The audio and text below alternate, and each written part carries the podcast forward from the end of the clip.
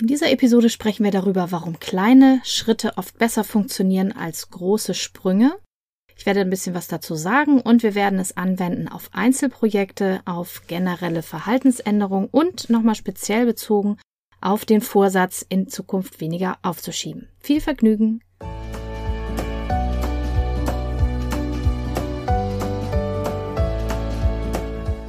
Hallo und herzlich willkommen zu diesem Podcast. Ich bin Katrin Grobin und du bekommst von mir hier viele hilfreiche Methoden, Tipps und Übungen rund um die Themen weniger aufschieben und entspannter leben. Ich wünsche dir spannende Erkenntnisse und ganz viel Freude damit.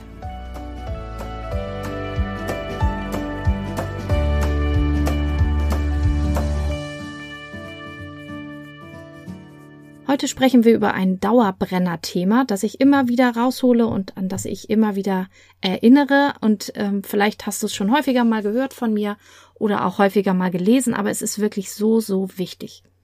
Ich beobachte immer wieder, dass viele am liebsten das ganze Projekt auf einmal stemmen möchten oder alles auf einmal verändern möchten und ne, über Nacht alles anders haben wollen. Und der Wunsch ist absolut verständlich und den habe ich auch manchmal, aber meine Erfahrung ist, dass es eben genau so in der Regel nicht funktioniert.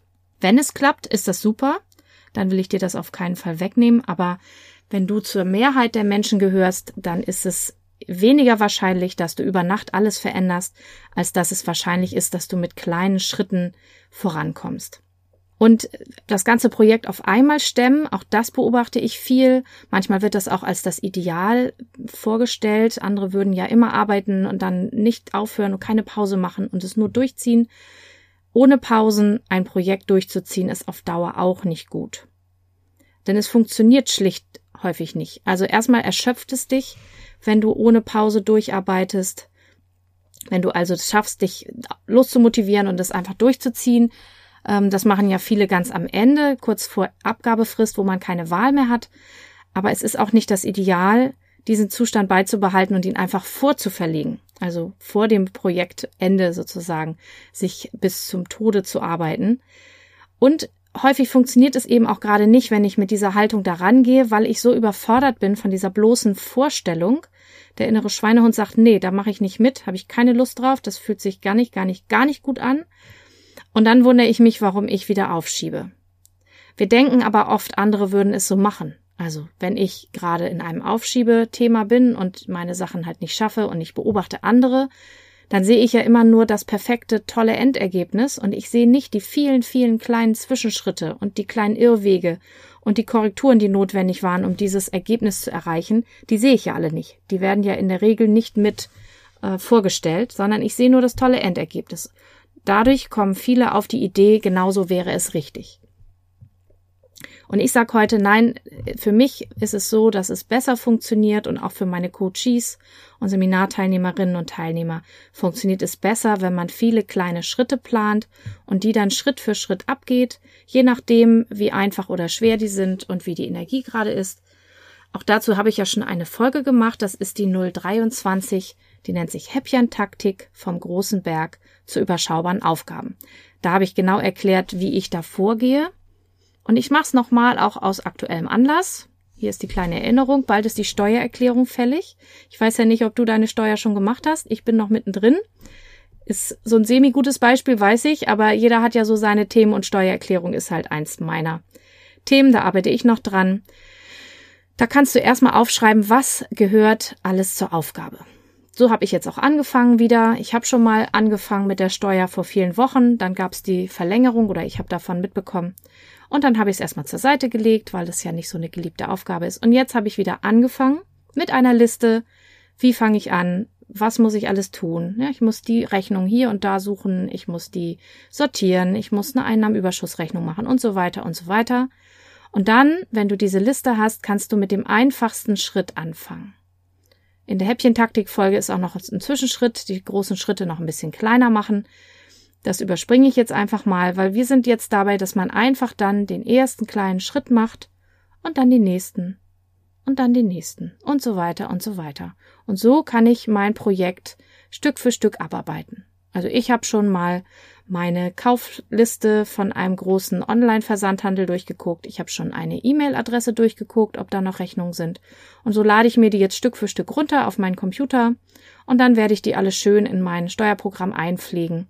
Und das ist eigentlich immer die meiste Arbeit, weil ich es einfach nicht hinkriege, sie immer sofort abzulegen. Ich weiß, theoretisch wäre das noch besser. Man würde es übers Jahr immer in eine Kiste legen oder immer in einem Ordner abheften. Und das schaffe ich mal, aber ich schaffe das irgendwie nicht stringent. Ja, so ist das im Leben. So, also das wäre ein Beispiel Steuererklärung. Und du kannst diese in Häppchen Unterteilungstaktik, sage ich mal, auf jedes größere oder große Projekt anwenden. Du kannst es fürs Aufräumen machen, dir überlegen, was soll heute alles aufgeräumt oder auch geputzt werden und dann Stück für Stück abhaken. Du kannst deine Ablage auf diese Weise machen. Du kannst ähm, Sachen ausmisten auf diese Art und Weise. Da arbeitet auch Marie Kondo mit, dass sie immer sagt, eine Kategorie, alle Klamotten zum Beispiel. Oder andere Ratgeberbücher zum Aufräumen sagen immer ein Zimmer oder eine Ecke. Du kannst also jedes Projekt in kleine Häppchen unterteilen und dann eben kleine Schritte gehen.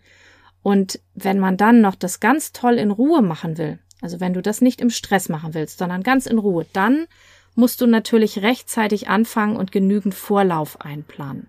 Das ist noch eine ganz wichtige Ergänzung. So, also das war jetzt quasi eine kleine Wiederholung. Dann der zweite Punkt, auf den du das auch anwenden kannst, sind generelle Verhaltensänderungen. Ich habe eine Folge gemacht, die ist schon ein bisschen her, Folge 007, wie James Bond, warum gute Vorsätze für das neue Jahr häufig scheitern. Und ein Grund davon ist, dass man sich häufig, gerade bei diesen Vorsätzen, viel zu viel vornimmt. Wir denken, neues Jahr, neues Glück. Und dann versuchen wir alles neu zu machen. Und das klappt natürlich nicht, weil wir sind ja auch nur Menschen und also Pfade zu verlassen, die man schon länger geht, ist einfach nicht so einfach. Und wenn das dann nicht klappt, dann endet es oft in Frustration und es führt dazu, dass wir aufgeben und dann einfach nichts davon umsetzen. Und das ist dann auch nicht so gut. Besser ist es eigentlich, sich ein oder zwei kleine Schritte, kleine Teilschritte auszudenken und zu überlegen, die mich weiterbringen würden und die dann erstmal umzusetzen. Und wenn die dann gut laufen, dann kann ja gerne noch was dazukommen, aber ich muss ja nicht alle Veränderungen, die ich mir wünsche, auf einmal machen. Und wie gesagt, das ist auch nicht realistisch. Also nicht, mach dir nicht eine Liste wie, ich will jetzt früher aufstehen, mehr Sport machen, den Haushalt tipptopp haben, die Ablage komplett wegheften und so weiter und so weiter, sondern such dir doch aus deiner Liste der persönlichen Optimierung erstmal eine Sache aus, zum Beispiel vielleicht das frühe Aufstehen oder dass du dich vielleicht so und so oft die Woche moderat bewegen willst, wenn du jetzt mit Sport anfangen willst. Da hast du größere Chancen, wenn du das jetzt erstmal drei Wochen oder so durchziehst und es zu einer neuen Gewohnheit machst, dass das dann auch wirklich funktioniert und wenn du das geschafft hast, dann kannst du ja das nächste dazu nehmen. Und das geht übrigens auch immer. Dafür muss man nicht Silvester haben. Man hat auch festgestellt, dass andere Daten eigentlich viel besser funktionieren, weil die nicht so emotional beladen sind und man dann auch nicht so in Schnapslaune sich so viele Dinge ausdenkt. Du kannst also jetzt sofort dir Dinge vornehmen, vielleicht ein oder zwei und die ab morgen umsetzen. Und dann kommen wir noch zum dritten Punkt. Wer jetzt hier sich auf dem Podcast tummelt oder zu mir ins Coaching kommt, hat ja vor, die eigene Persönlichkeit weiterzuentwickeln in dem das eigene Aufschieben verringert werden soll. Und auch wenn du dir das vorgenommen hast, ab sofort weniger aufzuschieben, das heißt deine Dinge rechtzeitiger zu erledigen und das eben entspannt abzuarbeiten, pünktlicher zu sein vielleicht oder zuverlässiger oder ordentlicher oder was auch immer, ist es auch da gut, kleine Schritte zu unternehmen. Erwarte nicht von dir, dass du über Nacht alles völlig anders machen kannst. Ich meine, alles, was klappt, ist wunderbar, und Spontanheilung gibt's ja auch immer. Und es kann natürlich sein, wenn du den einen Grund findest, warum du aufschiebst diese Aufgabe, dass das Problem dann verschwunden ist. Aber erwarte es nicht von dir. Wenn es nicht so ist, wenn es so ist wie bei den meisten Leuten, dann ist es eine Verkettung von verschiedenen Dingen und die kannst du und darfst du gerne eins nach dem anderen angehen. Und wenn es mal nicht klappt, dann verzeih dir Wer schon länger mit mir zu tun hat, weiß, bei mir ist auf den Kopf kloppen verboten. Ich sage immer, bitte nicht auf den Kopf kloppen. Ich weiß nicht, wo es herkommt. Ich habe es tatsächlich bei meiner Tochter auch schon gesehen, so ein bisschen im Spiel, obwohl wir es ihr nie beigebracht haben. Also es muss irgendwo in den Genen drin sein, dass Menschen sich auf den Kopf hauen, in echt oder im übertragenen Sinne, wenn irgendwas nicht so läuft oder sie irgendwas nicht so gut machen, wie sie das wollten, aber wir hören jetzt auf damit, bitte. Also wenn du nur eine Sache mitnimmst, wenn du mir folgst, dann ist es bitte, dass du mit dir selber netter umgehst und dir nicht auf den Kopf klopfst. Dazu zählt eben, wenn es mal nicht klappt, dass du sagst, okay, Schwamm drüber. Ne? Wenn man strauchelt und hinfällt, steht man halt wieder auf, rückt sich die Krone zurecht und geht weiter und dann kommt ein neuer Versuch. Und du zählst einfach für die Motivation nur die Erfolge. Also zähl nicht auf, wie oft es nicht geklappt hat, zähl auf, wie oft es geklappt hat oder ein bisschen besser geworden ist. So wie Kinder, die laufen lernen, überleg mal, wie oft die oft auf den Po fallen und das kratzt die überhaupt nicht, weil die so motiviert sind und die zählen das sicherlich auch nicht, wie oft sie hinfallen.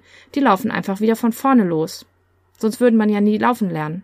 Ja, weil die viel öfter hinfallen oft oder viel länger brauchen, bis dann die ersten Schritte funktionieren, als sie sich das vielleicht wünschen würden. Aber sie sind so begeistert davon, wenn es funktioniert und die ersten Schritte so richtig gut laufen. Ich weiß, dass wir mit unserer Tochter dann ganz schnell sofort zum Kinderschuhladen mussten und Schuhe kaufen, weil sie wollte überhaupt nicht wieder aufhören mit Laufen. Diese Begeisterung, die brauchst du über deine kleinen Fortschritte und über deine Erfolge und alles, was nicht in diese Richtung geht, das vergiss mal ganz schnell wieder. Wenn du auf diese Weise immer mal wieder kleine Schritte gehst und die veränderst, dann kannst du mittelfristig und vor allen Dingen auch langfristig ganz, ganz viel erreichen. Also, ich fasse nochmal zusammen. Nimm dir nicht die Riesenklopper vor, versuch nicht alles auf einmal zu ändern, versuch nicht das große Projekt ganz auf einmal wegzuarbeiten, sondern gönn dir kleine Schritte.